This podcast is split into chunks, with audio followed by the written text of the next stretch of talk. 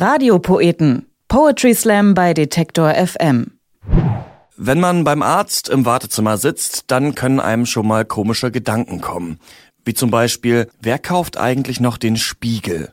Hoffentlich muss ich nicht den Oberkörper freimachen und warum sehen sich das Gehirn und der Darm eigentlich so ähnlich?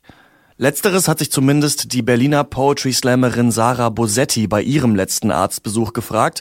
Sarah Bosetti slammt seit 2009 und ist 2013 im Duo mit Daniel Hoth deutsche Vizemeisterin im Poetry Slam geworden. Im letzten Jahr ist ihr Roman Mein schönstes Ferienbegräbnis bei Wohland und Quist erschienen. In ihrem Text Gehirne fragt sich Sarah Bosetti, ob es da nicht noch mehr Verbindungen zwischen oben und unten im Körper gibt und warum da eigentlich immer nur braune Soße herauskommt, wenn AfD-Politiker anfangen zu reden. Gehirne sind seltsame Wesen. Vor kurzem saß ich beim Arzt und habe in einem Anatomiebuch geblättert, das lag da im Wartezimmer. Und da ist mir aufgefallen, das Gehirn und der Darm sehen einander unglaublich ähnlich. Das Gehirn sieht aus wie ein in Kopfform gepresster Dickdarm. Und dann kam mir der Gedanke, dass Gott vielleicht, also nur vielleicht, bei einigen Menschen genau diese beiden Dinge verwechselt haben könnte. Kann ja sein, ich würde das verstehen.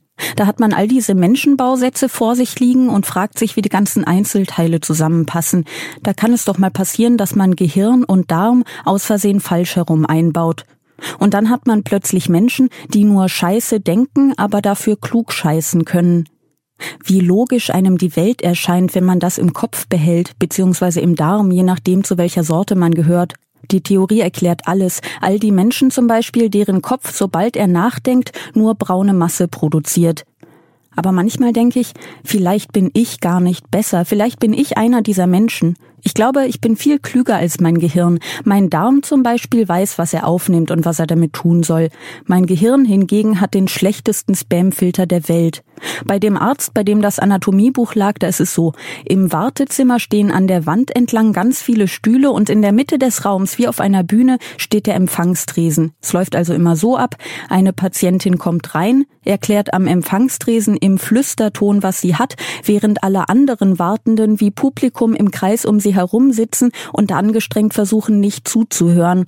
Die Sprechstundenhilfe ist dann immer so nett, das Geflüsterte nochmal laut durch den Raum zu rufen, falls es jemand nicht verstanden hat.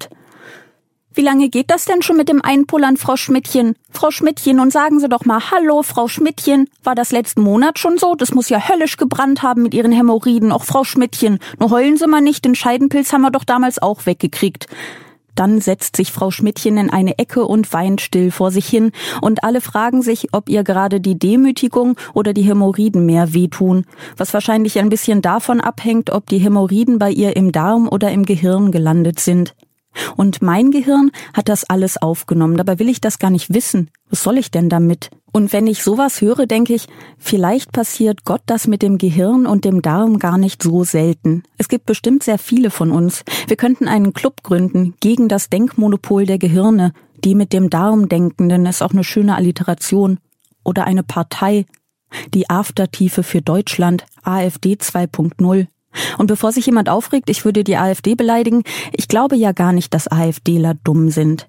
Ich glaube nur, dass ihre Intelligenz woanders gelagert ist, als alle, sie selbst eingeschlossen, es vermuten. Wer weiß, was passiert, wenn die aufs Klo gehen. Vielleicht können die so eine handelsübliche Toilette gar nicht benutzen, weil da unten nie eine Wurst rauskommt, sondern immer nur philosophische Weisheiten oder Glückskekse. Vielleicht ist zum Beispiel ihr Zwölffingerdarm eine Oase der Klugheit, Demut und Empathie.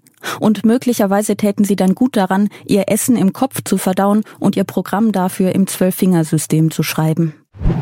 Das war Sarah Bosetti und wer sie mal live erleben will, der findet alle Termine auf sarahbosetti.com oder auf facebook.com slash bosetti sarah. Und hier sind weitere Poetry Slam Termine für Deutschland. Sieben Minuten, zehn Poeten und eine Flasche Schnaps. Das ist das Motto des Tatwort Slams und der steigt am 14. November wieder im Kubanova in Münster.